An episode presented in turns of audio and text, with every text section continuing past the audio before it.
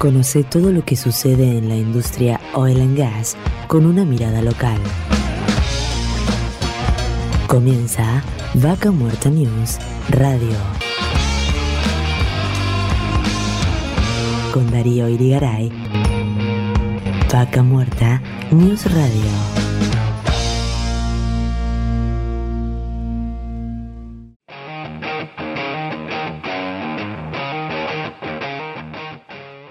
Hola, hola, hola gente linda, ¿cómo están? Espero que estén muy bien. ¿Cómo pasó nuevamente una semana rapidísimo? Estamos acá de nuevo, la verdad que muchas gracias por estar ahí del otro lado y una vez más estamos en directo desde el corazón de Vaca Muerta en la localidad de Anielo en la provincia de Neuquén, recorriendo la edición número 123 de la tercera temporada de Vaca Muerta News Radio. Darío Irigaray es mi nombre y los voy a acompañar en el día de hoy una vez más. Realmente un placer estar acá. Y bueno, como saben, siempre tenemos información sobre Vaca Muerta, noticias, entrevistas, ya que cada semana tenemos más novedades porque Vaca Muerta avanza, progresa y no se detiene. Como sabrán, bueno, hubo faltantes de combustibles en Argentina y se pudo ver por todos los medios, ¿no? Largas colas y obviamente la tierra de vaca muerta del gas y del petróleo paradójicamente también fue parte del problema donde la mayoría de las estaciones de servicio se encontraron con largas filas y hasta se quedaron sin nafta y gasoil este, generando un gran problema de abastecimiento. El gremio petrolero, por su parte, salió a apoyar a Massa y aseguró que existió una especulación empresarial y bueno, aseguran que el petróleo fue guardado y no llegó a las refinerías y esto generó un quiebre. Desde otros sectores, bueno, aseguraban que los dólares necesarios para importar el combustible refinado, que hoy todavía no puede procesar en su totalidad Argentina, no llegaba porque no se pagó. En fin, un tema que aún sigue con problemas y al día de hoy hay estaciones que siguen con faltantes casi una semana después. Y a pesar de no resolverse el problema, además se vivió en los surtidores un aumento de cercano al 9%, en algunos aseguran que hasta el 10%, y bueno, eh, en las distintas estaciones, tanto IPF, Action Energy, Shell y Puma, actualizaron sus precios. Y a pesar ¿no? de todos estos problemas que uno cuenta y vive cotidianamente, Vaca Muerta no se detiene. Y en el mes de octubre se realizaron 1.331 etapas de fractura, un dato que marca, marca cómo viene creciendo el trabajo. ¿no? Y en, este, en esta medición que es anual, eh, se pudo determinar que la actividad en la cuenca neuquina creció 7,7%. Por su parte, la firma NRG Argentina puso en marcha su nueva base en Añelo y se consolida como proveedor de arenas. Desde la firma resaltaron la puesta en funcionamiento de sus nuevas instalaciones con 22.000 toneladas de almacenamiento en la ciudad cabecera de los no convencionales. Y como siempre, Todas las noticias relacionadas al desarrollo de Vaca Muerta las pueden encontrar en nuestro portal visitando www.vacamuertanews.com. Y en esta edición vamos a estar charlando con Pablo Zanucci, presidente y CEO de Invoice Trade, que nos va a contar lo sencillo y práctico que es cobrar en forma anticipada facturas de crédito permitiendo más liquidez a las pymes relacionadas a vaca muerta. Después estaremos en contacto con Marcelo Rucci, secretario general del gremio petrolero, que nos va a contar, un poco más en profundidad todos estos problemas que se vieron y su apoyo expreso a Massa, por este, que asegura que hubo, como les comentaba recientemente, una especulación empresaria. Después vamos a estar charlando en una charla muy cordial con Juan Porfiri, paleontólogo, coordinador del Museo del Desierto Patagónico Danielo y del Museo de Ciencias Naturales de la Universidad Nacional del Comahue, sobre cómo viene creciendo este espacio en Anielo. ¿sí? Que realmente el que no lo conoce todavía, le recomendamos que lo vaya a visitar. Un espacio muy lindo, muy moderno, donde puede ver todos esos huesos de dinosaurios que se van encontrando en torno a lo que es la actividad petrolera en forma permanente. Para finalizar vamos a estar charlando con Mari Pizarro, coach e interventora, y nos va a hablar de la importancia del liderazgo y el manejo de los equipos. Y como ven tenemos por delante un programa muy variado que seguramente lo van a disfrutar mucho. Y como siempre estamos transmitiendo desde el corazón de Vaca Muerta, desde la localidad de Anielo en la provincia de Neuquén, saliendo por esta emisora para todos ustedes. Y recuerden que nos pueden encontrar en Spotify para reproducir el programa completo desde la primera edición. Y también obviamente nos pueden encontrar y seguir en las redes sociales, en LinkedIn, es una de las redes que más recomendamos porque es donde realmente está presente la industria, pero también estamos en Facebook, Twitter e Instagram y en YouTube, donde nos encuentran como Vaca Muerta News. Y hoy más de 150.000 personas se siguen la información que compartimos diariamente. Y quédense ahí que en unos minutos seguimos con más Vaca Muerta News Radio.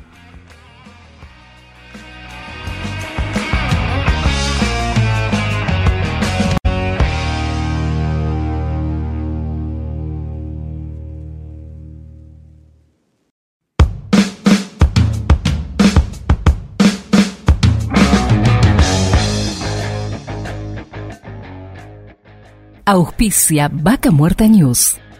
Pan American Energy. ExxonMobil Argentina. Shell Argentina. Petrol Sur Energía. Colegio de Ingenieros del Neuquén. Sindicato de Petróleo y Gas Privado de Neuquén, Río Negro y La Pampa. Río Neuquén, Distrito Industrial. Complejo 1 Chañar. MS Representaciones. Oilbull Renting Vehicular. AERCOM. OSDIP, Obra Social para el personal de dirección de la industria privada del petróleo. RIXA, Regional Investment Consulting, Sociedad Anónima. Datum, Medicina para Empresas. Inversión Vaca Muerta.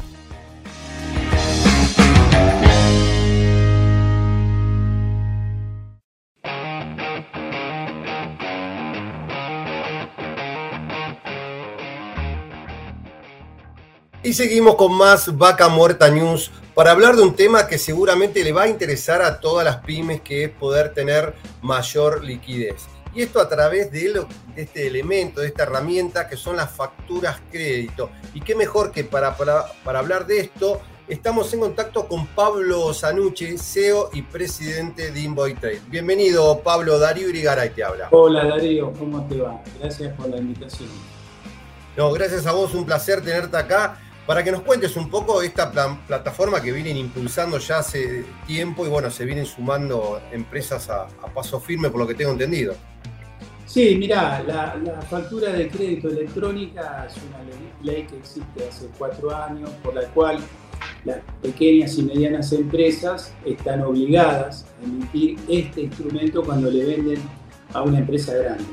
Justamente fue el sector petróleo el que picó en punta, liderado por IPF, eh, luego se sumó PAE, Shell, Vista o sea que hoy todas las empresas petroleras que operan en la zona de Neuquén aceptan facturas de crédito electrónico. Esto significa que los proveedores pymes de ellos, a los tres o cuatro días de emitir la factura, pueden transformarla en un título de crédito. Una vez aceptada por la empresa grande, se transforma en un título de crédito. Eso, el título de crédito se, puede negociar, se puede vender en el mercado de capitales o en plataformas electrónicas. E, este instrumento está teniendo un crecimiento muy grande. Hoy aproximadamente el 80% de las operaciones se realizan a través de plataformas y el 20% a través del mercado de capitales. Dado el crecimiento muy grande que han tenido las plataformas, el Banco Central eh, nos ha, eh, sacado una resolución para regularnos, y lo cual a nosotros nos parece muy bien. O sea, hoy toda la actividad está controlada y regulada por el Banco Central. La gran ventaja para una empresa pyme es que en una plataforma tecnológica le da muchos servicios, le da la posibilidad de conocer en tiempo real cuando la factura está aceptada o si estuviera rechazada. Y luego, con dos clics puede obtener el financiamiento. Con el primer clic pide ofertas, en nuestro caso hay 14 instituciones, bancos, 10 bancos y proveedores de crédito no financiero que le hacen propuestas a la pyme de tasa de interés.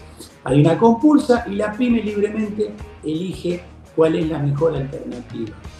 Es muy importante porque en una zona como Neuquén, donde no hay muchos bancos comerciales que están con presencia en el financiamiento PYME, acceden otras instituciones que están en la capital federal a estar ofreciendo financiamiento a las pymes del lugar.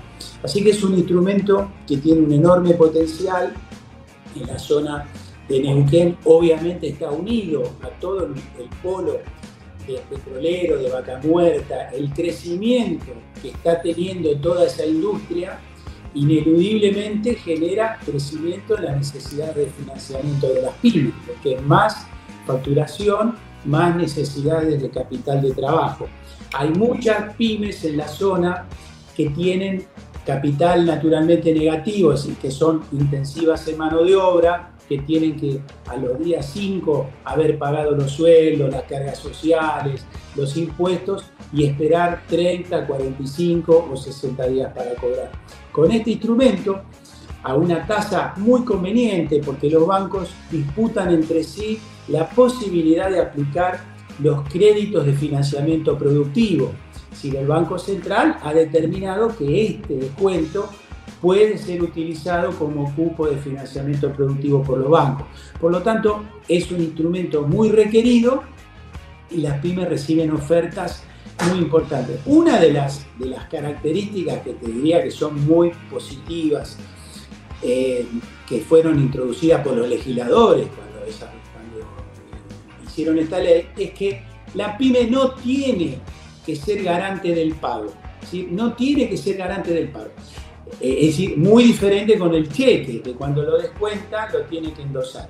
Por supuesto que en la industria que estamos hablando, el riesgo de crédito es extremadamente bajo, porque son todas empresas de primerísima línea. Pero la ventaja que tiene para la pyme es que no le consume su línea bancaria. Si, si hoy una pyme recibe un cheque de una gran empresa, lo endosa, lo descuenta en un banco, le consume su línea de crédito y le aparece en la central de deudores del Banco Central como deuda propia, ¿no es cierto? Y cuando quiere ir a pedir otro crédito, aparece como que la empresa ya está endeudada. Por el contrario, si descuenta una factura de crédito, no le aparece como deuda, porque está prohibido para los bancos contabilizar esa deuda en cabeza de la pyme y la tiene que eh, contabilizar en la en cabeza de la empresa grande. Por lo tanto, eso es una enorme ventaja a, medida que el polo de petróleo vaca muerta siga creciendo, ineludiblemente los plazos de pago se van a estirar, a medida que la macroeconomía tome mayor estabilidad, las tasas de interés van a bajar y los plazos de pago se van a estirar. Eh, por lo tanto, la línea de crédito que una pyme requeriría en el caso de descontar cheques sería cada vez mayor. y de alguna manera las operaciones de descuento de cheques siempre están atadas al balance de la pyme. Si la pyme tuvo un mal año, le bajan la línea de crédito independientemente que el cheque sea de primera línea. Por, lo tanto, estamos ante un instrumento, en nuestra opinión, que está llamado a ser uno de los principales o tal vez el principal instrumento de financiamiento pyme en los próximos años, ¿no? porque está enfocado en la cadena de valor de las grandes empresas. Es bastante fácil para el sector financiero poder evaluar, en el caso de la zona de Neuquén, sabiendo el potencial de crecimiento que está teniendo y sabiendo que los jugadores que son finalmente los deudores finales son todas empresas de primera línea, eh, no hay límite para el financiamiento, si no hay límite, hay, financiamiento contra este instrumento, en esta industria de petróleo no hay ningún límite, todos eh, los bancos, los, los, fondos, todos están interesados en descontar estos instrumentos. Perdón, no te escuché. Ah, ahora Perdón, Pablo, te iba a consultar hoy qué montos mínimos se están manejando en torno a esto, ¿no? ¿Cuánto sería el monto mínimo de la factura? Porque sé que hay una cierta limitación en esto. Hoy en día se va actualizando cada tanto. Hay un monto mínimo de...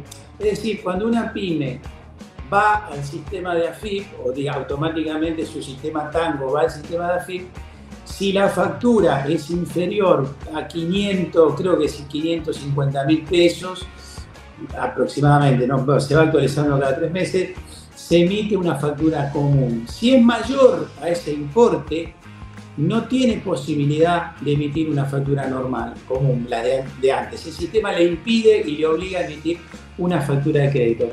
Hemos, en las reuniones que tenemos periódicamente con el Ministerio de Producción, que es la autoridad de aplicación, cada vez que nos reunimos le pedimos siempre que elimines ese límite, porque realmente no tiene sentido. Para una empresa grande, eh, digamos como puede ser PAE, es más complejo con el mismo proveedor manejar dos instrumentos que manejar uno solo. Es decir, bueno, listo, es factura de crédito siempre. toda vez que han acomodado su sistema SAP para aceptar facturas, le complica tener una, una sí y una no y después que está dejando afuera a miles y miles de pequeños proveedores. Para que te des una idea, hay 220.000 pymes que en la Argentina han emitido facturas de crédito, de las cuales 85.000 son pymes empleadoras. Por lo tanto, tenés 115.000 que son monotributistas, responsables inscritos, pequeños proveedores que hacen pequeños trabajos, que cuando la factura es menor a 500.000, aunque hoy día es muy difícil, menor a 500 mil, pero bueno, si es menor a 500 mil queda fuera. Si es mayor y se emite factura de crédito, eh, eh, por lo menos en nuestra plataforma no hay ningún tipo de limitación y a todos los participantes, nosotros, a los bancos, le pedimos o le exigimos una regla. La tasa de interés que se ofrece no tiene que tener relación con el tamaño de la pyme. Es decir, en nuestra plataforma los bancos no pueden ofertar para un proveedor que tiene una factura de 200 millones de pesos de IPF, tiene que poner la misma tasa que para el que tiene 500 mil pesos. No, no permitimos nosotros que se discrimine por el tamaño de la pyme, porque no tiene ningún sentido, porque para los bancos que trabajan con nosotros es exactamente lo mismo porque no tiene ningún costo operativo, porque es todo automático.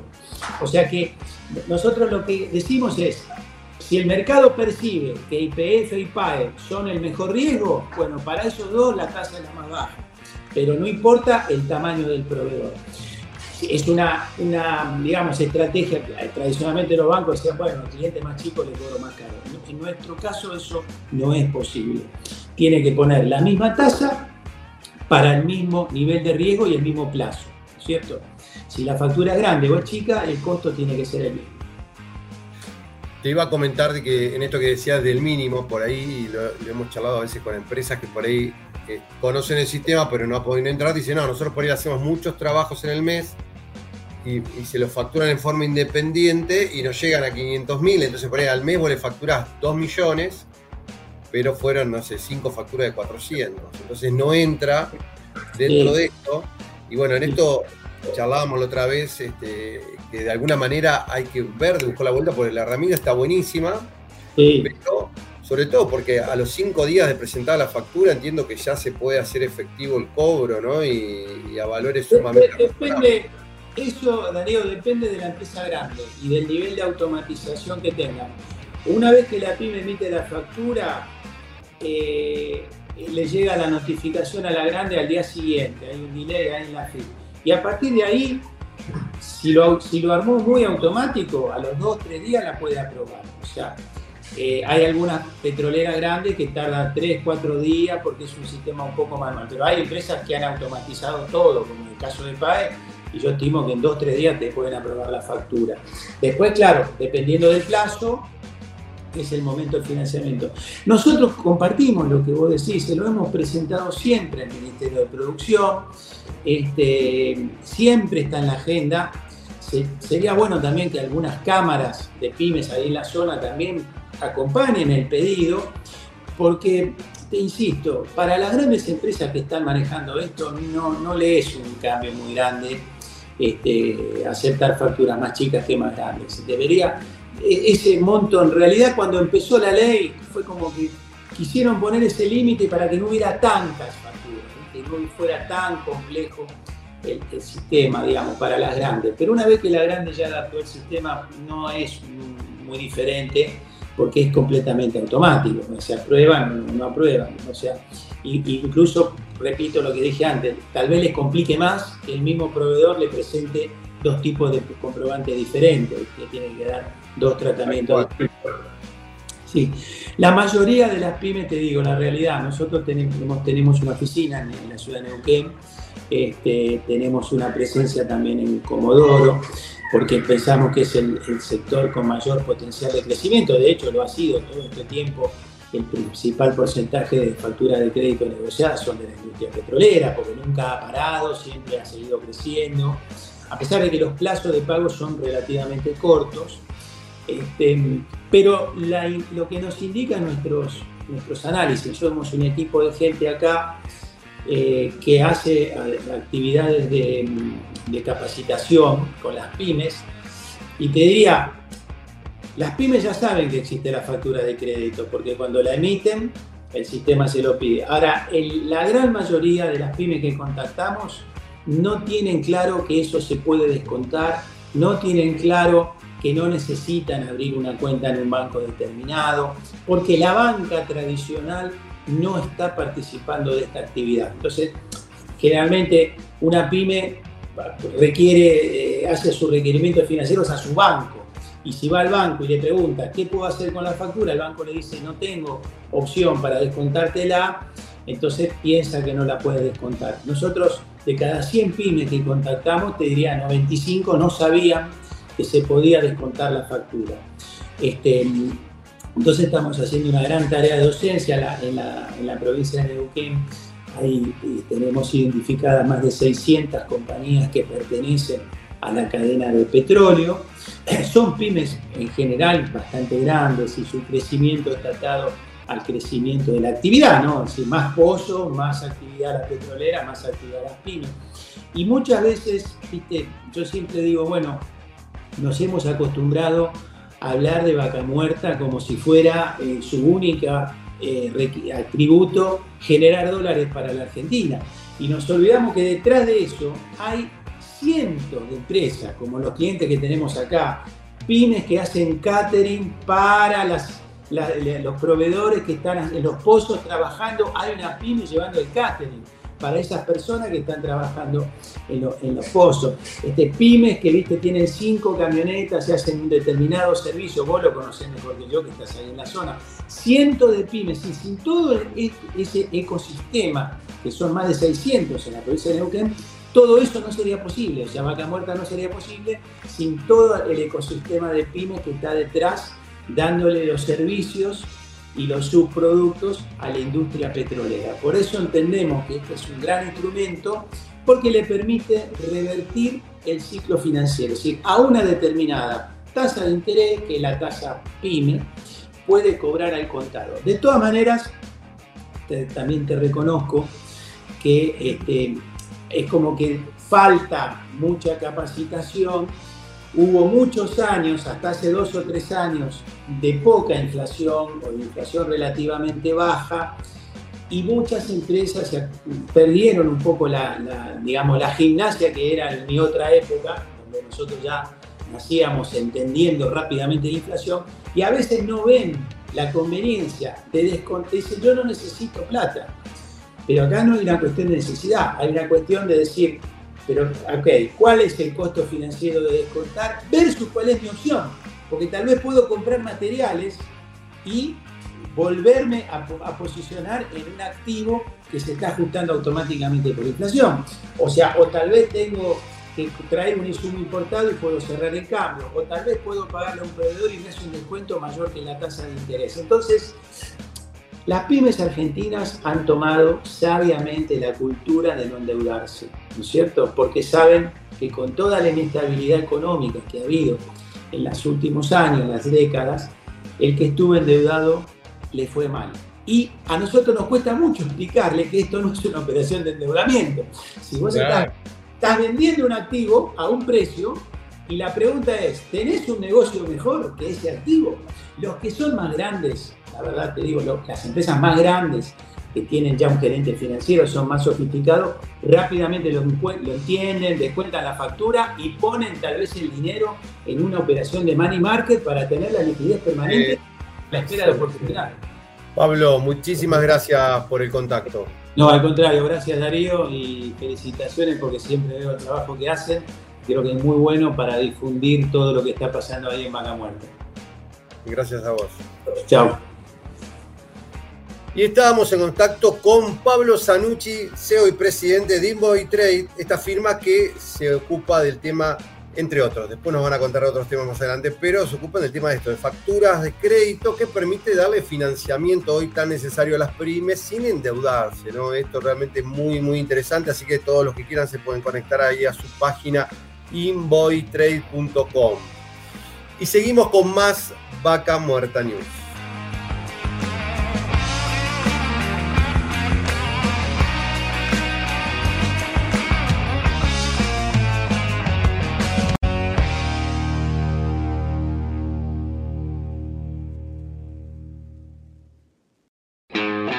Seguimos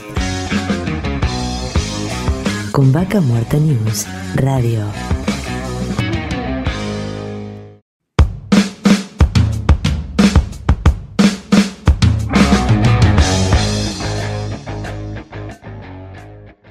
Auspicia Vaca Muerta News.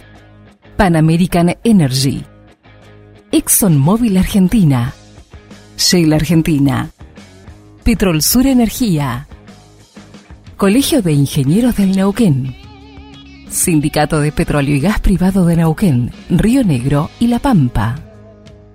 Río Neuquén, Distrito Industrial. Complejo 1 Chañar.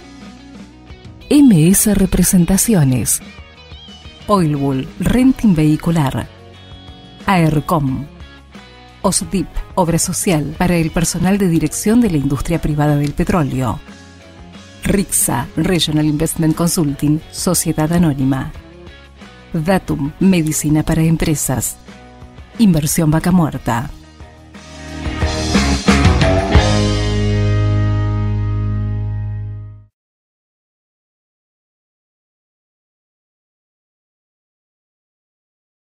Seguimos con más Vaca Muerta News y en este momento estamos en contacto con Marcelo Rucci, secretario general del gremio petrolero. Bienvenido Marcelo, Darío Irigaray te habla. ¿Cómo estás Darío? Buenas noches. Muy bien y bueno, gracias por el contacto. Sabemos que, tuviste un día intenso hoy con, con, este lanzamiento de medidas, asambleas. Contanos un poco cómo, cómo fue tu día. Sí, con un día intenso y un poco queriendo eh, clarificar a la sociedad lo que está pasando, ¿no? Desde nuestro punto de vista, creo que somos una palabra autorizada porque somos lo que producimos el petróleo y también incluimos a los compañeros de refinería que también representamos. Entonces, estar ante una gran mentira, una situación donde ponen de rehenes a todos los argentinos, eh, da mucha bronca y, nos manifestamos de la manera que hicimos, no declarar un paro para el día de miércoles, sino eh, se solucionaba el tema del abastecimiento en la República Argentina. Vos, eh, bueno, lo venís diciendo hoy a lo largo del día, que esto es una especulación empresaria. ¿Dónde, está el petróleo? Porque si no llega a las refinerías, ¿dónde lo están guardando? ¿Ustedes saben? No, a ver, el petróleo está y está en todos lados. De hecho, hay 10 barcos esperando salir con el petróleo al exterior. Evidentemente el petróleo está. Eh, lo que no está es el, cumplir con, lo, que, lo que marca la ley, que es abastecer primero a nuestro, a, nuestro consumo interno. ¿no? Y en, este sentido, eh, ¿cuál es la, expectativa de que, tenían supuestamente? ¿Que, ¿Que, aumente todo y por eso Sí, las empresas están detrás de aumentar la nasta a precios internacionales. Significa que el valor de la nasta va a pasar a valer más del doble. Eh, detrás de eso están eh, aprovechando un momento político, siendo parte de una maniobra donde eh, desestabilizan o quieren desestabilizar al gobierno actual con este tipo de maniobras, ¿no? Entonces, acá va de la mano, acá detrás de esto también está la mano de la política, evidentemente. Claro, y, en este sentido, porque bueno, lo escuchamos a Sergio Massa que salió por varios medios, bueno, desde ayer, donde le puso como una fecha hasta mañana martes, hasta el día martes, a las 12 de la noche, como para que empiece a normalizarse, pero hoy eh, sigue llegando de todo el país que, bueno, hay colas, este, estaciones que no tienen combustible, ¿Vos cuáles son tus expectativas? ¿Se va a normalizar? Esperemos que sí, por lo menos ha salido un comunicado de las empresas productoras donde dicen que van a normalizar, ¿no? Claro, ahora hay una realidad, en esto por ahí nos puedes ayudar a entender un poco más. Eh, la refinería más importante de IPF está fuera de funcionamiento al 50%. ¿Cuál es la realidad de esto? No, está funcionando. Lo raro es que pongan en reparación todas las eh, todas las refinerías, ¿no? Y que aduzcan de que están en reparación, que no tienen la capacidad de producción que tienen que tener, y, por otro lado, de que hay un sobreconsumo. Eh, eh, obviamente que hubo un sobreconsumo porque mediáticamente implantaron este miedo a que, que, no iba a haber combustible. Entonces toda la gente salió rápidamente a buscar estaciones de servicio para cargar combustible. Claro. Pero ahora lo que por ahí no se llega a entender, una de las principales refinerías es la de IPF, la que más producción tiene, o sea, eh, es como un autoatentado. ¿Cómo, ¿Cómo, es esta situación?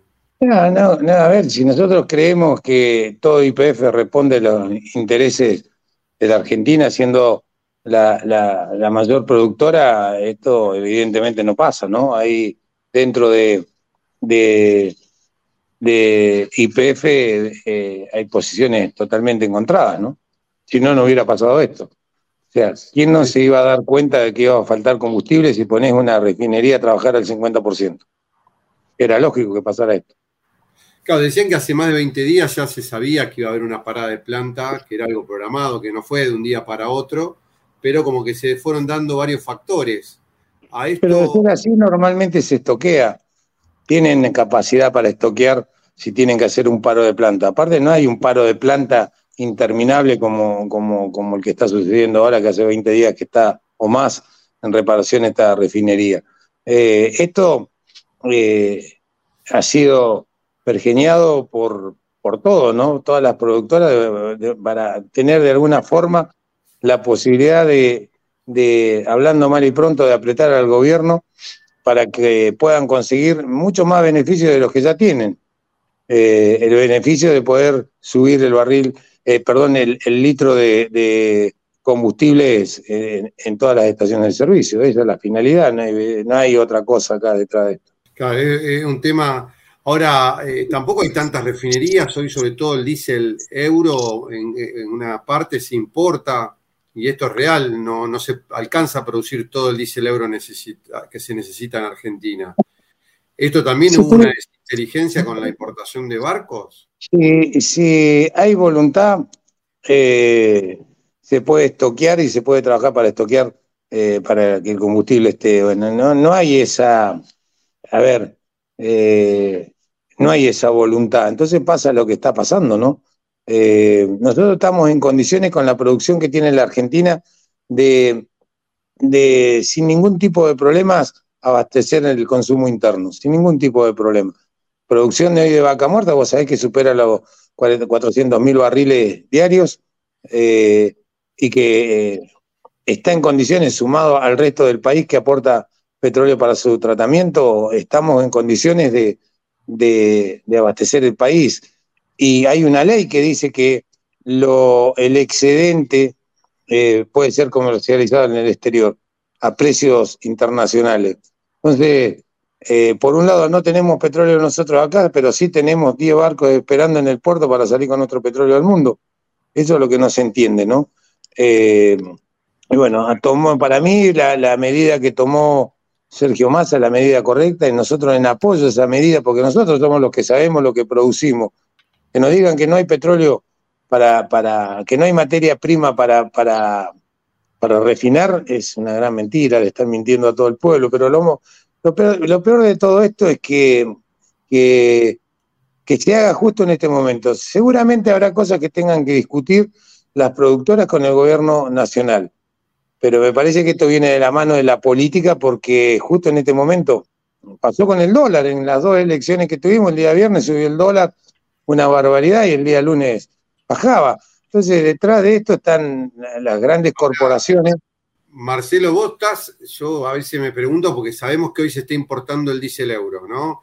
Sabemos el valor internacional del barril de petróleo, calculo que no lo debemos comprar a un valor muy bajo, incluso no sé si hoy lo, tienen que terminar vendiendo a pérdida, porque hoy si uno cruza Chile o ve los precios, cuánto vale el diésel euro en otro lugar, está un dólar. Y acá el dólar se vende a 40 centavos. Entonces digo, eh, las, venden a pérdida y PF cuando lo compra, cuánto lo compra y a cuánto lo vende o, Shell o, la, eh, otra figura que espuma? Bueno, nosotros propusimos, por ejemplo, que se hicieran las obras de infraestructura para, para agrandar la refinería y una de esas era Plaza Winkle. Acá no se, no se puso un peso. Eh, sacamos nuestro petróleo a refinar a Mendoza o a La Plata o a otro tipo de refinerías que, que, nos, que pueden tranquilamente, la gran mayoría, ser refinada en origen. Esto genera no solamente posibilidades de, poder mantener mayor stock de combustible, sino que genera trabajo en, nuestra provincia. Nunca me escucharon, nunca me dieron bolillo tampoco, ¿no? Lo planteaba las cámaras, lo planteé en todos lados. Estás hablando de la refinería de IPF. De IPF en Plaza Winkle, sí. Y IPF en Plaza Winkle está generando, dice el euro, no, nafta. No, no, no, no, está refinando nafta, sí. Claro, porque es un, tema que por ahí uno desconoce, ¿no? De, cuál es la capacidad, vos hablabas de, Mendoza, de Luján de Cuyo, donde también se está transportando petróleo. ¿Luján de Cuyo también está con parada de planta o está procesando? Están eh, con una inversión en agrandar la refinería de Luján de Cuyo. Eh, esto lo podríamos haber hecho acá tranquilamente, ¿no? Son los compromisos adquiridos de IPF con, Mendoza, seguramente, porque no, no se entiende eh, que el petróleo que producimos acá tenga que hacer 1.200 kilómetros para ser tratado en Mendoza, ¿no? Ahora, eh, te pregunto, ¿cómo, ¿cómo está la situación hoy? Porque imagino que también esto afectó hoy al normal trabajo en Vaca Muerta, con, con el tema de la falta de combustibles, ¿cómo, cómo se vieron las operaciones hoy este, de muchas empresas que van a trabajar todos los días? se, se, mantuvo el trabajo, no hubo, eh, si bien hubo, se sintió la necesidad de, combustible, no, no, no melló en, el trabajo en los yacimientos, pero eh, creo que sí perjudicó al resto de la sociedad, ¿no? Eh, todos nos vimos involucrados en una pelea que no nos sirve a ninguno, de, ninguna de las formas. Eh, a ver, el no tener stock de combustible perjudica al ciudadano común.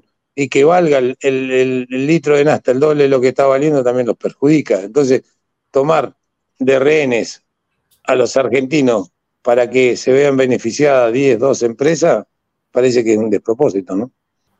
Pero bueno, todo, todo esto también viene de, distintas cuestiones que se vienen desencajando en todo lo que es el tema de economía, ¿no? la inflación y todas estas cuestiones que, que no logran este, acomodarse y, de repente, ¿cómo, ¿cómo lo ves vos a futuro esto? ¿Pensás que, se va a resolver? Porque creo que hoy una de las mayores luchas que tienen permanentemente es ir atrás de la inflación, con los salarios.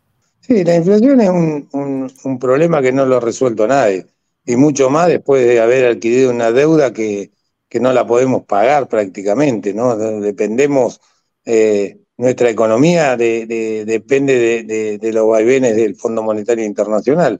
Eh, esto es producto de una deuda eh, millonaria que adquirió el gobierno de Macri, que no sabemos dónde fue a parar la plata, ¿no? O, sí sabemos porque sabemos que fueron destinadas a, otra cosa y no a la producción de nuestro país. Así que mm, eh, bueno, esta es la herencia que tenemos y esto es lo que tenemos que cargar sobre las espaldas, pero siempre la carga el trabajador. Eh, a ver, mi ley ha dicho de que la variable de ajuste una vez más van a ser los trabajadores, nunca habló de que las empresas y las grandes empresas sean las que pongan un poco más en, impuestos. Eh, siempre recae sobre los trabajadores en achique, en multiplicidad de tareas, en ir detrás de una inflación que cuesta un triunfo poder llegarla a igualar con el mejor, en el mejor de los casos.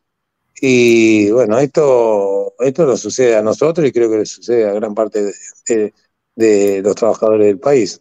Ahora, ¿qué, ¿qué, opinas vos por lo que pasó acá en Neuquén con Milei? Porque vos me, me decís esto de Milei, digo, eh, ¿cómo se entiende que casi la, mitad de la, población votó a Milei en Neuquén?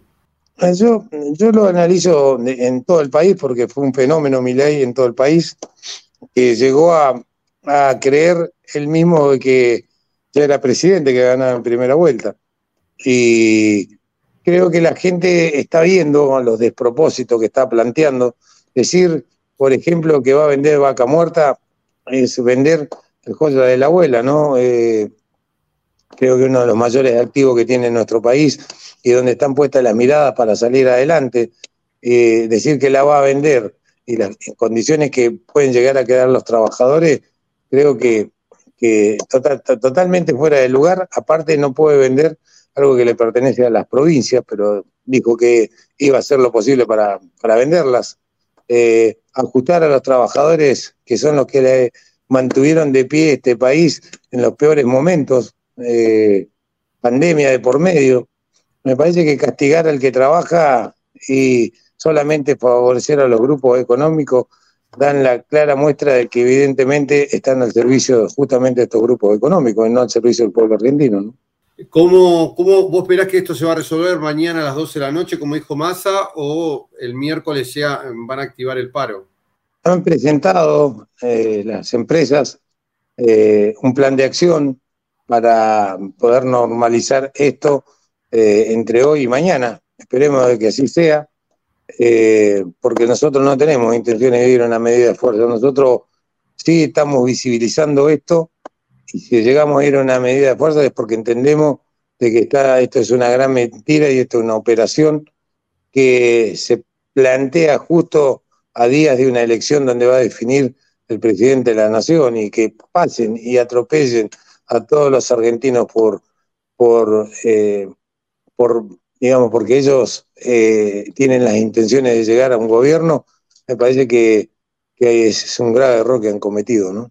Ahora te pregunto, Marcelo, ¿cómo llegan a, estas especulaciones de que vos me decís que hasta tienen poder dentro de IPF cuando no son poder? Y, ¿O vos decís que las operadoras están, están bancando a mi ley y armando esta operación? Yo no, no termino de entender cuál es la lógica, ¿viste? Porque realmente son muchas las variables. A ver, yo eh, creo que no hay que ser un gran analista para darte cuenta de esto, ¿no? Eh, decir de que poner en venta vaca muerta donde hoy eh, una quinta parte solamente está en explotación y donde esa quinta parte de lo que es vaca muerta produce 400 mil barriles diarios, me parece que todas están interesadas, ¿no? Entonces creo que es una gran oportunidad que le da un candidato a, a todas estas empresas petroleras que ven que acá está la joya de la abuela, ¿no? Eh, y, estos, eh, estos, este, este, tipo de situaciones corporativas que se producen tienen que ver con el interés económico que tienen las corporaciones. Eh, por eso te digo, no tenés que ser un gran analista para darte cuenta, ¿no? Acá en IPF, no todos los que están en IPF defienden la soberanía nacional en hidrocarburos porque hay otros intereses. Una parte de lo que es IPF está en manos de privados.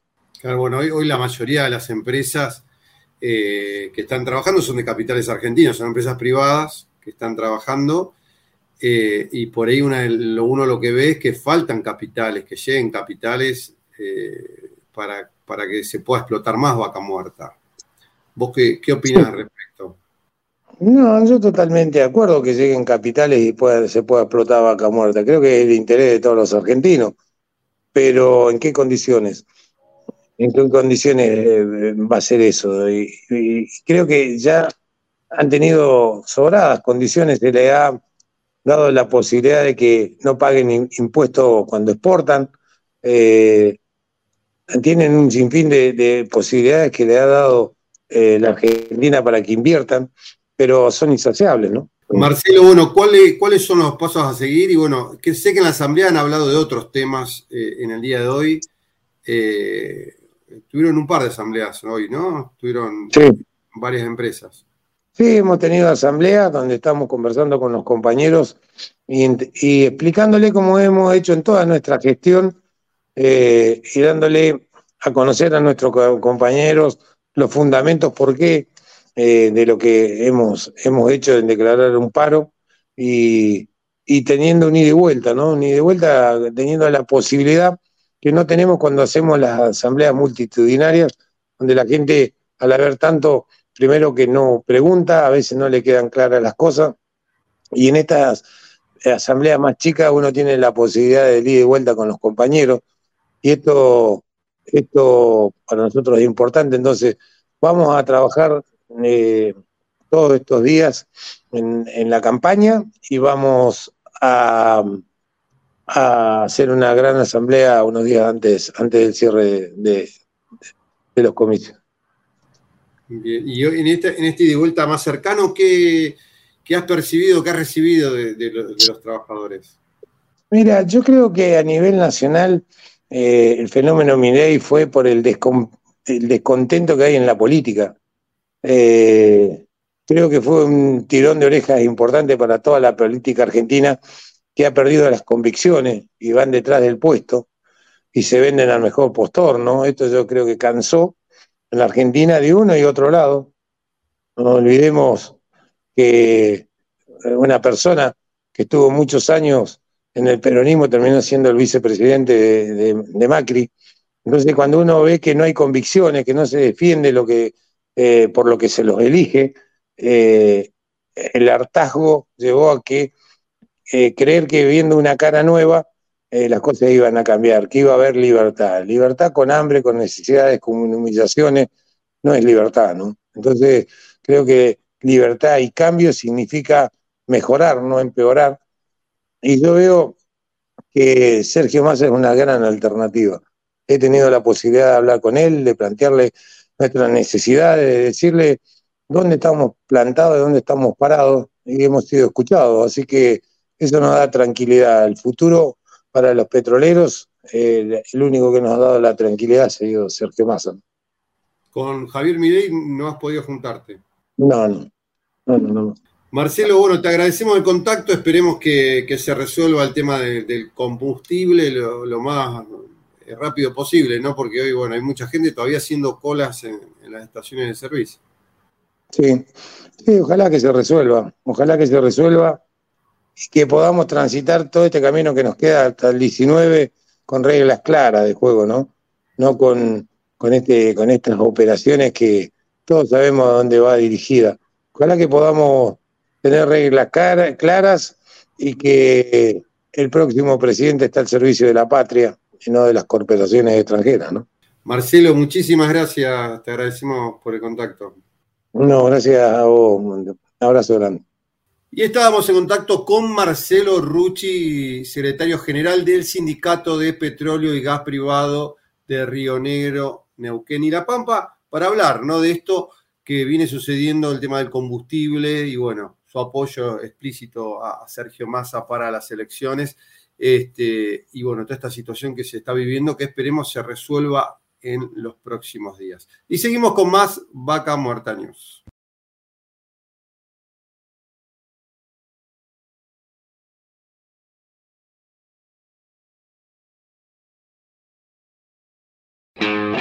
Seguimos con Vaca Muerta News Radio.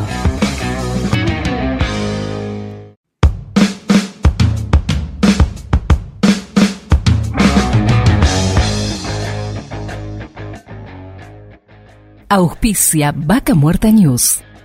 Pan American Energy. ExxonMobil Argentina. Shell Argentina. Petrol Sur Energía. Colegio de Ingenieros del Neuquén. Sindicato de Petróleo y Gas Privado de Neuquén, Río Negro y La Pampa. Río Neuquén, Distrito Industrial. Complejo 1 Chañar MS Representaciones. Oilbull Renting Vehicular. AERCOM. OSDIP, Obra Social para el personal de dirección de la industria privada del petróleo. RIXA, Regional Investment Consulting, Sociedad Anónima. Datum, Medicina para Empresas. Inversión Vaca Muerta.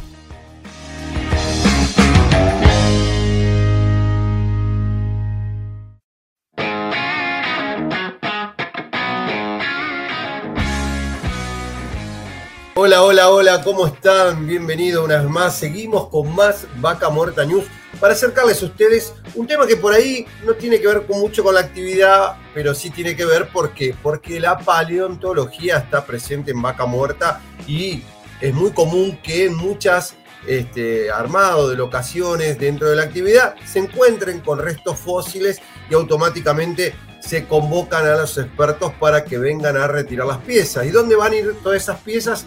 A distintos lugares. En el caso de Danielo particularmente no tenía un espacio y bueno, ya hace un tiempo se creó el Museo del Desierto y para hablar de eso y que nos cuente bien qué es lo que hoy se está pudiendo conocer en la localidad de Danielo, estamos en contacto con Juan Porfiri. Bienvenido Juan, paleontólogo. Bueno, contanos y presentate vos, seguramente nos vas a explicar un poco más todo lo que haces. Hola, ¿qué tal? ¿Cómo estás, Darío? Bueno, sí, mi nombre es Juan Porfiri, como decía, soy paleontólogo de la Universidad Nacional de Comahue. Y bueno, eh, este Museo del Desierto Patagónico eh, surge en Añelo a través de un convenio entre la Universidad Nacional de Comahue y la Municipalidad de Añelo, eh, justamente para la creación de, un museo. Em, la localidad de Añelo no tenía un museo, por lo que, bueno, todas las piezas fósiles que se hallaban en la región y que eran muchas, eh, iban a parar a los museos más cercanos a esos lugares del hallazgo, ya sea o Rincón de los Sauces, Plaza Winkle, Neuquén. Y en este caso, bueno, eh, ya al tener un, museo propio la localidad, bueno, todos los materiales que se colecten en la región eh, se incorporan al acervo de este museo. ¿no? Contanos un poco hoy cuáles son los hallazgos más relevantes que han tenido y que hoy, hoy forman parte de este museo. Sí, bueno, eh, son varios, son varios porque hemos trabajado en muchos sectores, este, hallazgos, eh, por ahí los más destacados y los más conocidos siempre terminan siendo los dinosaurios, ¿no? Dinosaurios que a veces son este, como la estrella de, los museos, principalmente de la provincia de Neuquén.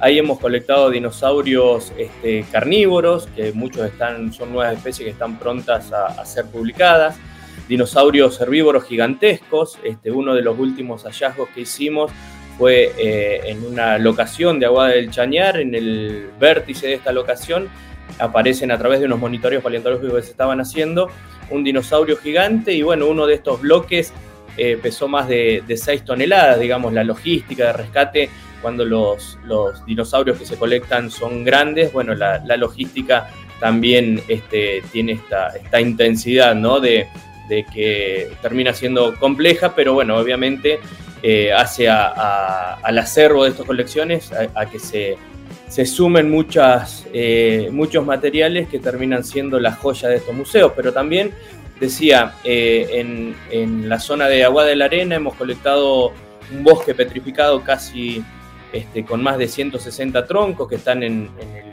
campus de este propio museo. tenemos restos de peces, eh, restos de dinosaurios carnívoros. Hay un sitio muy interesante en la zona de Guadapichana que posee huellas eh, de dinosaurios de la misma antigüedad que, las huellas que se colectan o que se encuentran en la zona del Chocón. O sea que, bueno, eh, hallazgos muy, muy numerosos y, bueno, el equipo de paleontología constantemente trabajando para preservar este patrimonio en todo este camino han obtenido también el apoyo, de, imagino, de, muchas personas. Contanos un poquito cómo se logró concretar esto. Sí, bueno, básicamente este, este, convenio entre Universidad del Comahue y Municipalidad logró este, que, vaya, que haya varios interesados en colaborar eh, con este museo. Muchos de ellos fueron algunas empresas como Pan American, Total e IPF pero también logramos el apoyo de este, bueno, la Dirección de Turismo de la provincia de Neuquén, de la legislatura, de CFI, del Ministerio de las Culturas y bueno, eh, todo esto este, sirvió para que podamos lograr un producto totalmente novedoso en la localidad de Añelo, que es eh, este nuevo museo que tiene incorporada mucha tecnología, es este, muy atractivo desde lo visual y que bueno, trata de mostrar un poco la historia de la vida del planeta este, en, pocos minutos a través de proyecciones mapping, tiene este, también algunas, eh, algunos videos que hemos armado exclusivamente para Añelo, que es la conformación del petróleo, los reptiles marinos y, este, y cómo se realiza también la extracción de estos, de estos hidrocarburos. ¿no? Así que bueno, un poco el, perfil del museo es eh, eh, histórico, paleontológico y también este, asociado a la parte geológica y, todo lo que tiene que ver con, la industria hidrocarburífera. ¿no? Contanos un poquito de la historia. ¿Cuándo, ¿Cuándo fue que se empezó con, el proyecto? ¿Cuándo se empezó la construcción y cuándo abrió sus puertas al público? Bien, todo el proyecto este, comenzó en 2018, a fines de 2018, y este, bueno, en ese proceso eh, se logró bueno, contar con un espacio para, para este museo, el cual fue totalmente remodelado al 100%, casi que se tiró abajo todo lo que estaba eh, adentro y se hicieron bueno, estructuras mucho más, más modernas.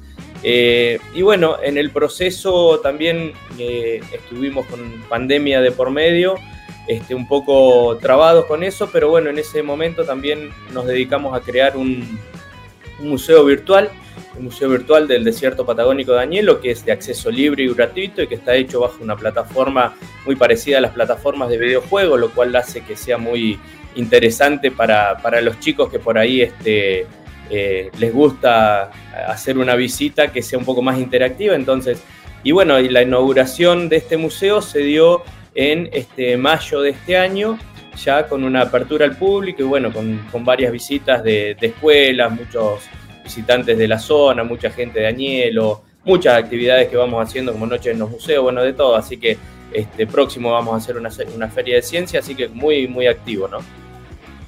y se van, se van este, enganchando, imagino, los chicos con todo esto, ¿no?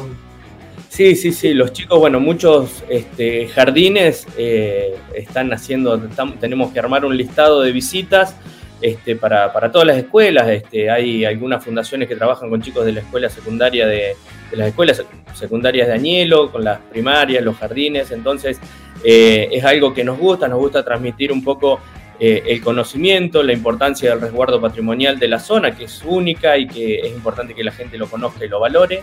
Y a su vez, este, también, bueno, eh, que tengan una perspectiva eh, y que conozcan toda la, oferta académica que también ofrece la Universidad Nacional de Comahue en este sentido para todos los chicos de la localidad y que puedan venir, este, capacitarse, la universidad es libre, gratuita y que bueno, estos jóvenes profesionales puedan formarse y, volver a, su lugar de origen este, como futuros profesionales del petróleo, de cualquier disciplina, y si alguno de ellos obviamente se suma a la paleontología, será bienvenido en este museo. Mientras te escuchaba hablar, me decía, digo, ¿en qué momento de tu, vida, de tu vida elegiste ser paleontólogo? Perdón que me meta por ahí con vos, pero digo, me sorprendió este, en esto de decir, bueno, son, son decisiones, digo, imagino que por ahí uno de, jugaba con dinosaurios, decir, che, voy a estudiar esto, ¿cómo, surgió en vos esto? Sí, no, mira, eh, yo básicamente, si bien de chico, como creo que muchos de, nosotros, siempre mirábamos esto de la paleontología medio de, reojo, eh, no era un fanático de los dinosaurios porque incluso pensaba que era algo que, sucedía en otros... Eh, en otros lugares, ¿no? Que pasaba acá en Argentina, ¿no? Eh, ya estudiando en la Universidad Nacional de La Pampa, yo soy pampeano, eh, ahí empecé a ver las materias de paleontología, dentro de las cuales obviamente em, decidí inclinarme hacia esta disciplina, solicité a la Universidad del Comahue y al Museo Carmen Funes de poder participar en algunas excavaciones paleontológicas, con expectativas muy bajas en realidad, porque no sabía si eso iba a ser posible o no, e inmediatamente desde ambos lugares me invitaron a mí y un amigo a participar de estas campañas paleontológicas, estoy hablando ya de 1999, ¿no? Eh, y de ahí, claro, cuando empecé a trabajar con paleontología de dinosaurios, dije, este es lo mío, y, ahí ya me quedé, ¿no? Ahora, vos, sos de La Pampa, ¿y desde qué año vivís acá en Neuquén? Y desde 2002, en 2002 ya, ya me instalé acá. ¿Y qué, te decidió el tema de la paleontología justamente? Sí, sí, sí, fue meramente el trabajo, me, me súper enganché con todo esto, eh, vi que había mucho por hacer, eh, había muchas eh, oportunidades, yo siempre digo que quizás en la región hay, hay más fósiles para estudiar que paleontólogos para estudiarlos, porque para quienes hacemos paleontología estamos en el lugar justo, ¿no? Así que este, principalmente, ¿por qué? Porque sabemos que estas cosas que por ahí para, para, los neuquinos o rionegrinos es algo frecuente, no pasa en todos los lugares del mundo. Hay muy poquitos lugares en el mundo donde hay una amplitud de registros paleontológicos tan, tan importante como la que pasa eh, en la región. Y bueno, eh, esto no tiene ni más ni menos que el objetivo de empezar a colectar materiales y que nos cuenten un pedacito de la historia de qué pasaba en la vida de nuestro planeta hace este, millones de años atrás. Entonces nosotros lo que tratamos de hacer es escribir no capítulos, pero por ahí algunos renglones de ese libro de la historia de la vida o alguna palabra suelta o tratar de ir sumando a, todo eso para que, bueno, eh, en realidad todo esto tiene una repercusión este, internacional, es de conocimiento mundial y bueno, cada aporte que uno pueda hacer desde estos lugares este, va a sumar para, el conocimiento de, qué pasó en, este planeta. ¿no? Contanos cómo se vincula este trabajo que vienen haciendo de recolectar esto con la industria hidrocarburífera, porque bueno, lo que yo mencionaba por ahí al comienzo, de esto de que por ahí están en las locaciones y se encuentran con algo. Contanos por ahí de cero cómo hoy se vincula la industria con, con esta actividad. Sí, bueno, básicamente eh, podemos partir de la base de que hay una ley, ¿sí? que es la 2184-96, una ley provincial que resguarda el patrimonio histórico, arqueológico y paleontológico de la provincia de Neuquén, además de una ley nacional que, también este, habla sobre esto, pero bueno, la ley provincial eh, habla justamente de que este, todos los materiales tienen que ser resguardados, tienen que quedar este, en los museos y que bueno, si hay algún lugar donde hay afloramientos potencialmente fosilíferos, esos afloramientos deben ser eh, monitoreados por, el, por si aparecen restos fósiles y, este, y luego sean rescatados. Entonces, en ese, en ese sentido, eh, las empresas saben de esto, las empresas están trabajando en, colaborar con este resguardo patrimonial, de eh, esto que te decía hace un ratito. El último dinosaurio gigante que sacamos fue justamente en el vértice de una locación y, toda la predisposición de las empresas para que esto este, se pueda llevar adelante, que se permitan esos rescates porque terminan siendo material científico de relevancia y a su vez termina teniendo un impacto social sumamente importante porque esto va a, las mismas escuelas que visitan los museos, conocen estos, estos materiales que se sacan en el campo, ven de cerca la paleontología porque ven los laboratorios de cómo se preparan los materiales, ven los bochones afuera y ven que es algo real y que es mucho más frecuente de lo que por ahí este, cualquiera se pueda imaginar.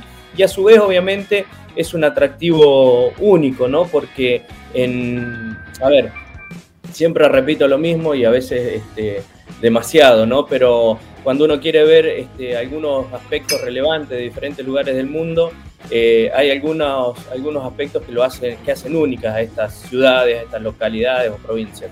Eh, y la paleontología es uno de ellos. Si uno quiere ver eh, nieve, puede ir a cualquier lugar del mundo, siempre digo lo mismo, y encontrarse con, pistas maravillosas, incluso acá en la provincia de Neuquén, pero este, si quiere ver pirámides empieza a hacerse mucho más restringido esto y obviamente eh, empezamos a contar poquitos lugares en el mundo para hacer eso. Incluso este, si uno quiere ver paleontología sucede lo mismo que con las pirámides, no pasa en todos lados y eso es un poco lo que hay que poner en valor, ¿no? Saber que tenemos este, un, producto científico único con investigaciones científicas que tienen alcance internacional por todos los equipos de investigación que trabajan en la provincia de Neuquén y a su vez este, justamente un recurso turístico eh, inigualable y que sabemos que generación tras generación este, todos los chicos siempre se suman y se enganchan con los dinosaurios y traen la familia y demás. Así que creo que un poco la, idea de poner en valor todo eso es muy, muy buena, ¿no? Contanos ahí la, contracara, ¿no? Porque yo me imagino que están en una locación y de repente se encuentran con algo, hay una ley que los obliga a denunciar.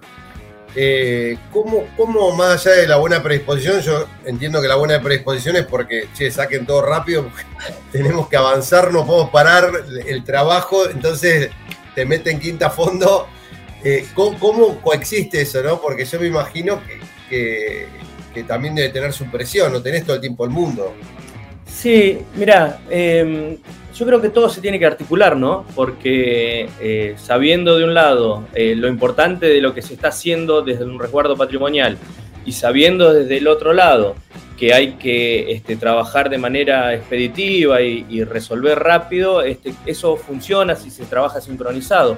Eh, en este caso, nosotros tenemos equipos de trabajo de paleontología que, bueno, saben que van a campo y, los rescates se hacen de manera inmediata, este, la logística la tenemos prevista a, todo eso para que sea así.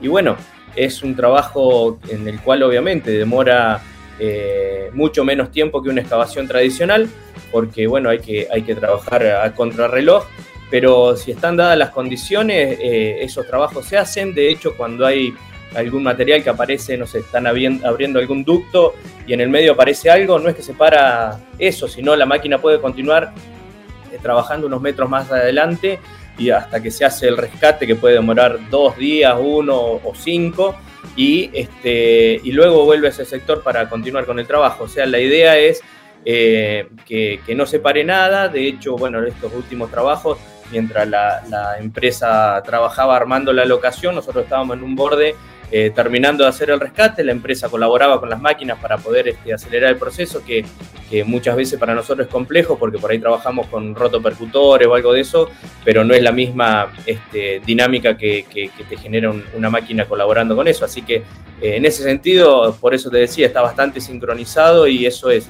es bueno para, todos, ¿no? Para la empresa eh, cumplir con un resguardo patrimonial y para nosotros que podemos hacer investigación y, los museos este, pueden tener materiales este, visibles para todos, ¿no? Ahora, en, en todo este ida y vuelta yo me venía también a la mente, viste que se habla de combustibles fósiles.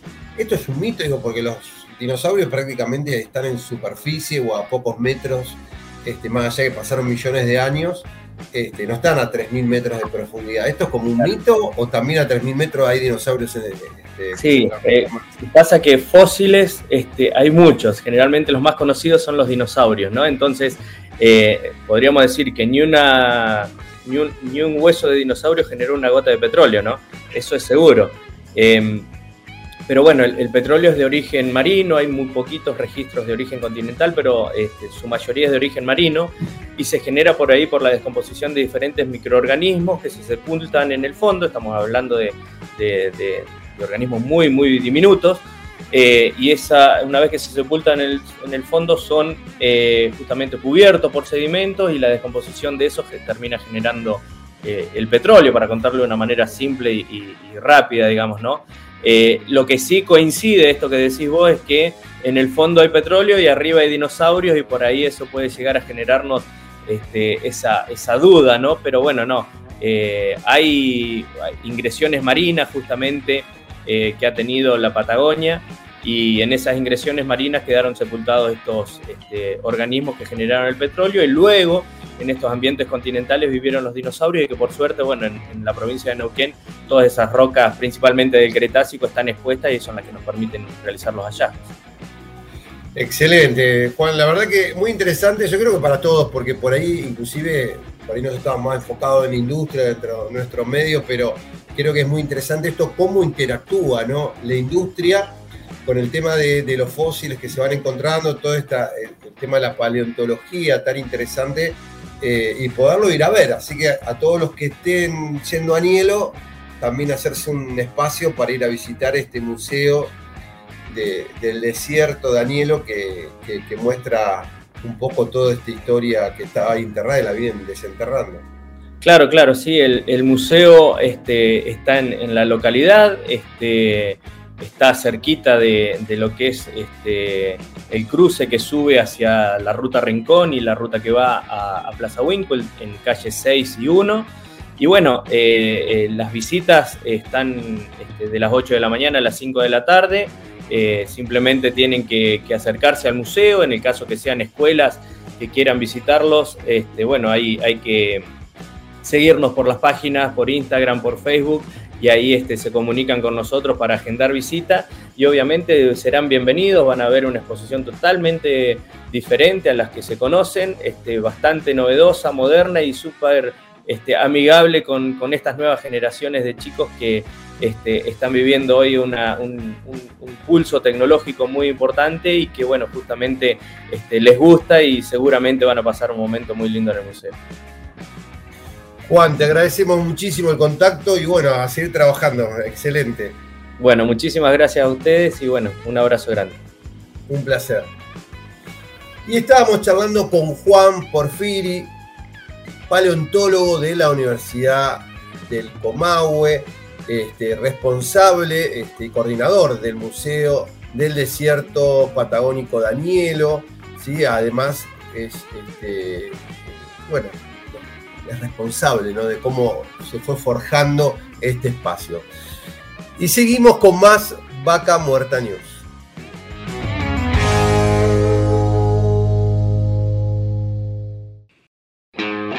Seguimos con Vaca Muerta News Radio.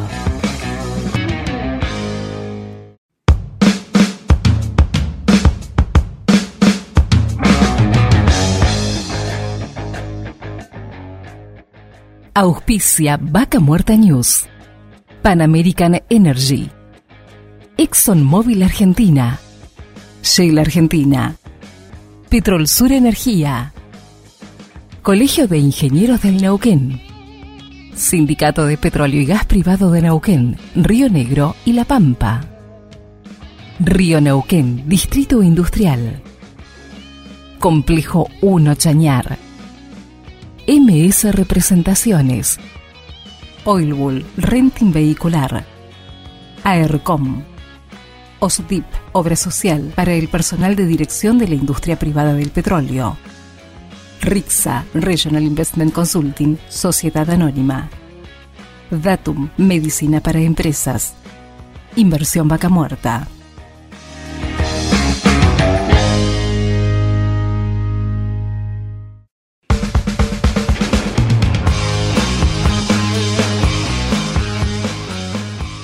Y seguimos con más Vaca Muerta News. Y bueno, para hablar de tantas cosas, ¿no? La importancia por ejemplo, que hoy tienen liderazgos en las empresas y el manejo de los equipos, que justamente muchas veces eh, tienen que ver ¿no? con la eficiencia. Y bueno, ¿qué, mejor para hablar de esto y mucho más? Estamos en contacto con Mari Pizarro, que es coach, interventora. Eh, bienvenida, Mari. Darío Irigaray te habla. Hola Darío, un gusto, muy buenos días para ti y bueno, para toda tu audiencia. Encantada de estar contigo en este espacio. Contanos un poco, Mari, sobre esto, ¿no? que, estábamos, sabemos que, vos estás en este tema de, poder ayudar a las empresas a que de alguna manera eh, mejoren, este, por un lado, el, liderazgo de los líderes, valga la redundancia, y por otro lado, este, la conformación de equipos. Exactamente. Sí, la realidad es que todo esto atraviesa mucho a lo que es la parte de la cultura organizacional, ¿no?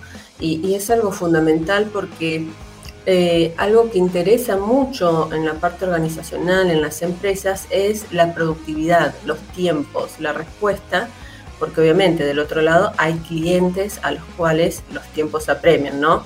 Y más en un mundo tan competitivo en el que estamos. Entonces es de allí donde aparece, bueno, qué lugar ocupa el líder, ¿no?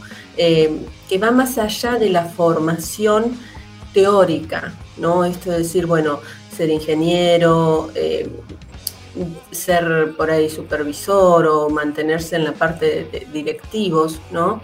Tiene que ver más por la parte humana, ¿no? Y desde allí es como arranca esta propuesta de la formación en un liderazgo humano, ¿sí? Porque este liderazgo humanizado habilita a aquellos que tienen personal a cargo a poder conectar de una manera muy diferente, ¿no?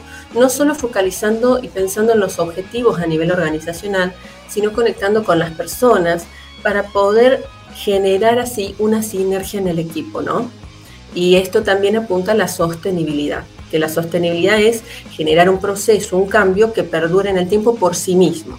Entonces, es desde allí donde uno empieza a visionar y empieza a generar esta propuesta de formar líderes desde una mirada humana, en donde el líder, ¿no?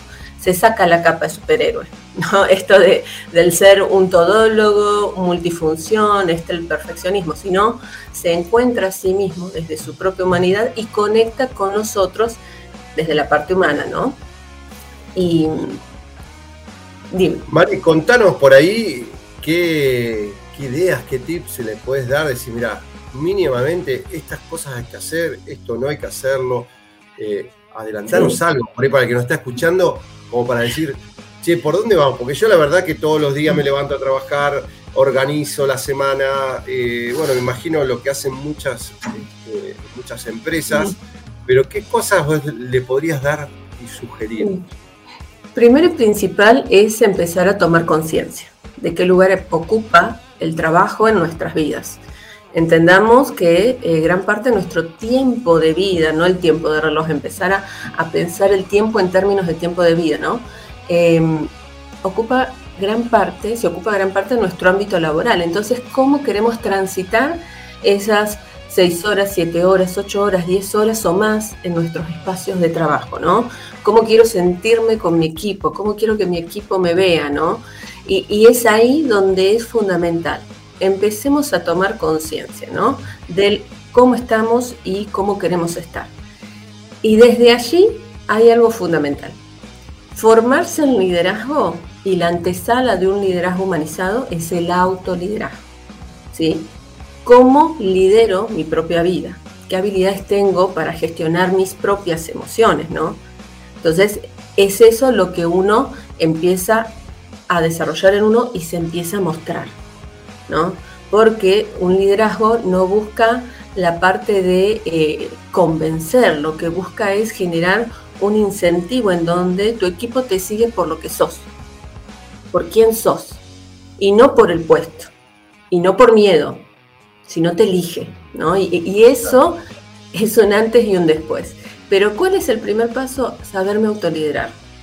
¿Cómo me doy cuenta? A ver, el enojo, ¿Cómo lo manejo? Cuando me aparece un imprevisto, ¿no? Porque yo siempre digo, arrancamos el lunes todo armadito, lindo, bonito, perfecto y ¡pum! pasó algo. ¿No? Y nos sacó de, esta rutina, nos sacó de este plan tan lindo que habíamos armado. Bueno, ¿cómo respondo? ¿Busco culpables? ¿Analizo? ¿Veo puntos de mejora? Y ahí hay otro punto, ¿no? O sea, ¿me centro en el fracaso o me centro en puntos de mejora? ¿Sí? Esa es otra forma, ¿no? Entonces, yo creo que ahí siempre cuando empezamos a ver desde este lugar el liderazgo, en donde es el líder el que tiene que empezar a verse a sí mismo para poder conectar con los otros, es una pata fundamental. Es más, se me viene un ejemplo con uno de mis clientes que tuve, eh, bueno, ella de, Colombia, ¿no? y un tema fundamental que me planteó es el tema de eh, que dada la exigencia de su trabajo, todo tenía que ser así. Entonces me dijo eh, que había un reclamo importante de, su equipo en donde le planteaban el tema de que no era empática, que no había un momento de intercambio, no había este parte de eh, feedback, era todo muy vamos, vamos, vamos, vamos. Y ella misma decía, a ver, yo pongo cara totalmente de, de, seriedad, lo escucho todo, pero llego a mi casa y me siento terrible porque no quiero que mi equipo me vea así. Y ahí yo le hice la pregunta, ¿no? La pregunta del millón. ¿Qué nivel de empatía tenés con vos? Y ella me dijo ninguno. me dijo ninguno. Soy autoexigente, me gusta que las cosas se hagan así. Si a mí algo me sale mal, soy muy dura conmigo. Yo digo, bueno, o la empatía y que esto de empatía se escucha mucho, ¿no? Uno lo ve en las redes, ser empático, ser... Yo siempre digo, hablan a veces mucho del líder como ser, ¿sí? Como un ser omnipotente, ¿no? Entonces yo digo, bueno, bajemos ese líder y volvamos lo humano, porque para que el líder pueda conectar con la empatía tiene que empezar también por casa, ¿sí? Porque si no, ¿hasta cuánto tiempo voy a sostener esa empatía? ¿Sí? O sea, ¿qué nivel de empatía puedo tener cuando las cosas no salen bien? Y en esto tiene que ver mucho, por lo que vos decís, el, día a día, ¿no? De cómo me tomo las cosas que me pasan, eh, si por ahí positivamente como un aprendizaje, por ahí decimos, me pasó esto, bueno, vamos a, tratar que no pase de vueltas, pero bueno, ¿por qué pasó esto? Bueno, yo lo veo mucho en la industria con el tema de las normas ISO, que por ahí eh, ayuda mucho a las empresas a ordenarse. Cuando más chicas son, por ahí no tienen ISO 9001, cuando muchas empresas empiezan a calificar con normas como la ISO 9001 de calidad, eh, ahí vos ves cómo las empresas empiezan a, dar cuenta.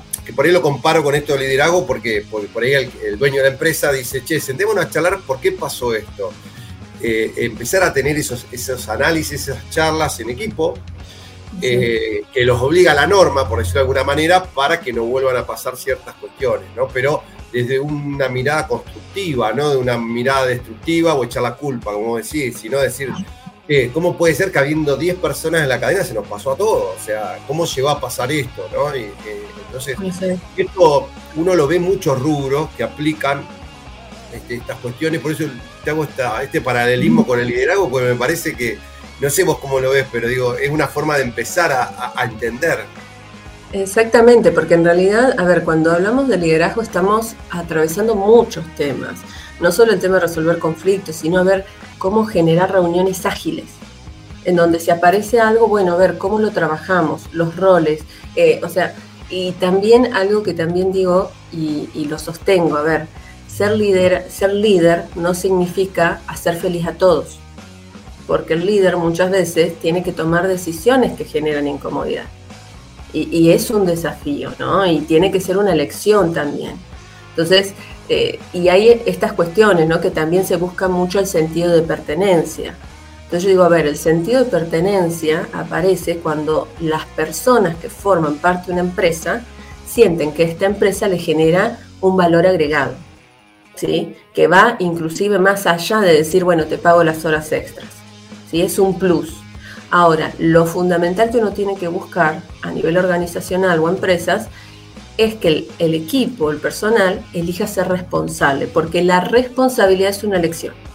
Y es ahí donde hay un antes y un después también. Entonces, y todo eso atraviesa mucho a cómo llevar adelante ese equipo, ¿no? Y todas estas habilidades de eh, escuchar, observar, que no solamente están atravesadas por habilidades blandas, ¿no? Porque también, a ver, estamos en distintos puntos. ¿Cómo generar una reunión? Bueno, a ver, existe mucha, hoy por hoy tenemos muchas aplicaciones, mucha tecnología que nos habilita.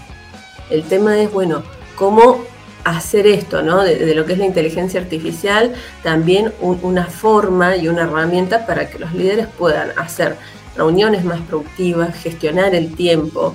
Yo creo que a muchos les habrá pasado, los que nos están escuchando, que por ahí les dicen, bueno, nos tenemos que reunir, se reúnen y, la reunión termina siendo una hora larguísima y cuando terminan, más de uno se va con la pregunta, ¿y al final qué tenemos que hacer? Como diciendo, nos reunimos, ¿no? ¿Y a dónde vamos? ¿No? Entonces, eso es fundamental hacia los tiempos y hacia la respuesta de, en cuanto a tiempo, productividad y la efectividad con la que se le puede responder a un cliente. Sí, la verdad que es muy interesante el tema, Mari, se nos pasó rapidísimo el tiempo. Le diera, bueno, empezar a conocernos, empezar a que también ir poniendo estos temas, porque bueno, a veces muchos con la industria eh, hidrocarburífera uno habla todo, petróleo, gas, y hay muchas cosas que están alrededor ¿no? de, todo lo que es eh, el trabajo cotidiano en la actividad y obviamente que, el tema de las relaciones y esto de humanizar me parece que también es muy importante poder hablar. Eh, así que bueno, muy agradecido por el contacto.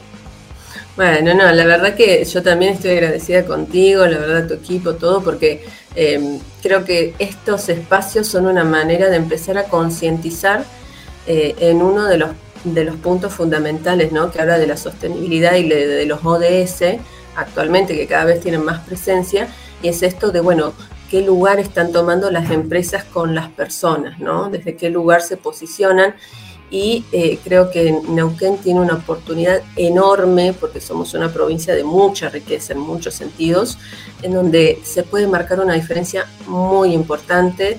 Y bueno, la verdad que si alguno le, generó eh, un ruidito, más que bien de, hacer sinergia, como digo. Para que no quede pendiente, aclararnos qué es ODS para el que nos está escuchando. Justamente esto de, lo que son las, las ODS, ¿sí? vienen a hacer esto de, lo que serían los objetivos de desarrollo sostenible, ¿sí? Esto es un programa que parte también de lo que son las, las Naciones Unidas y tiene como varias metas, ¿sí? Dentro de esas metas, uno de los puntos que marca y que está buscando obviamente promover el crecimiento económico, apunta a poner el foco en las personas, ¿no? tanto dentro de la organización como por fuera. Entonces, eh, es esto, ¿no? Como vos decís, bueno, se, se, trabaja en este punto de decir, bueno, se ve toda la parte petróleo, hidrocarburífera, bueno, pero la parte humana, ¿qué lugar ocupa hoy? ¿No?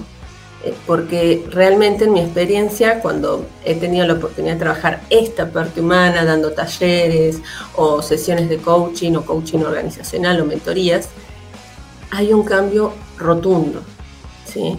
Eh, porque ya devoluciones que me dan como diciendo, bueno, eh, yo le digo, ¿cómo se sintieron? No, ahora tengo un montón de ideas, salí con energía ya, ya sé qué hacer, ¿no? Y cuando te dicen, ya sé qué hacer, es la acción. O sea, ya la persona dejó de pensar y se va a la acción.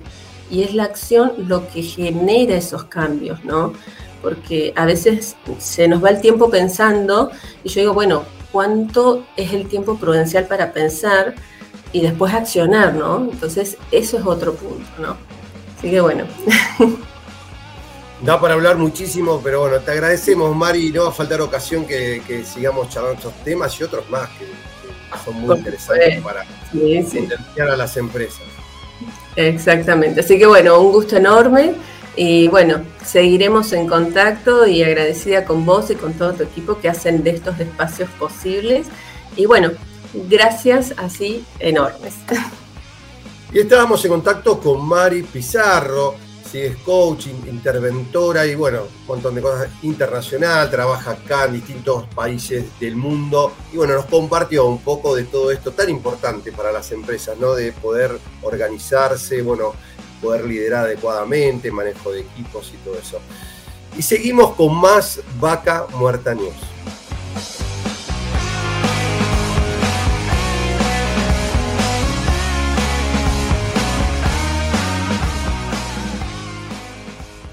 Y llegamos hasta el final de una nueva edición de Vaca Muerta News Radio. Queremos contarles que cada día se suman más emisoras a nuestra transmisión y queremos agradecer a cada una de ellas dado que nos pueden sintonizar por Radio 10 de Anielo en la frecuencia del 105.3 MHz y por Radio Municipal Anielo en el 90.7 MHz, llegando a los yacimientos más importantes de Vaca Muerta. En Rincón de los Sauces, en el norte de la provincia de Neuquén, como siempre, nos pueden sintonizar en la frecuencia de 105.5 MHz por Radio Arenas. En San Patricio del Chañar por Radio Municipal nos pueden sintonizar en el 87.9 MHz.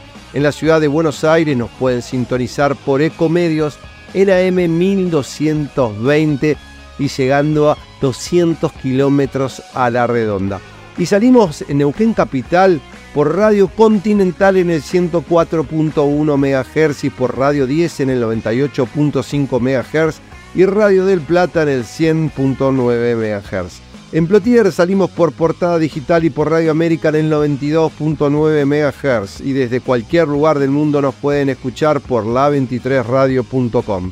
En Santa Fe nos pueden escuchar en Santo Tomé por Radio Libertador les mandamos un cariño muy grande y muchas gracias. Y como siempre queremos agradecer a nuestros auspiciantes que hacen posible que lleguemos hasta ustedes. Y obviamente le agradecemos también a nuestro equipo de trabajo, Horacio Viascochea en la redacción de Vaca Muerta News, a Santiago Po y a Julián Ríos del equipo de producción, a Juan Díaz de Grupo Récord, a Ramiro Díaz en la técnica de Radio 10, a Federico Peralta en el soporte técnico informático, a Gustavo Gajeuki en la producción de Rincón de los Sauces y Radio Arenas, a Nicolás Rodríguez en la producción de Neuquén y Radio del Plata.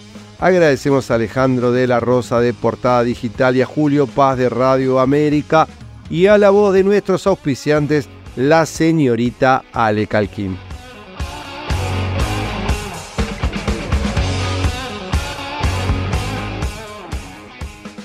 Y obviamente también a ustedes que están ahí del otro lado y nos escuchan desde la casa, desde el auto, desde su empresa. Como siempre les digo, por ahí nos cuentan que nos salen a correr y nos escuchan. Este, realmente estamos muy, muy agradecidos. Y bueno, como les dije, pasó muy rápido, llegamos hasta el final y nos vamos a encontrar aquí en esta misma frecuencia dentro de 7 días. Soy Darío Irigaray y como siempre les agradezco su grata compañía.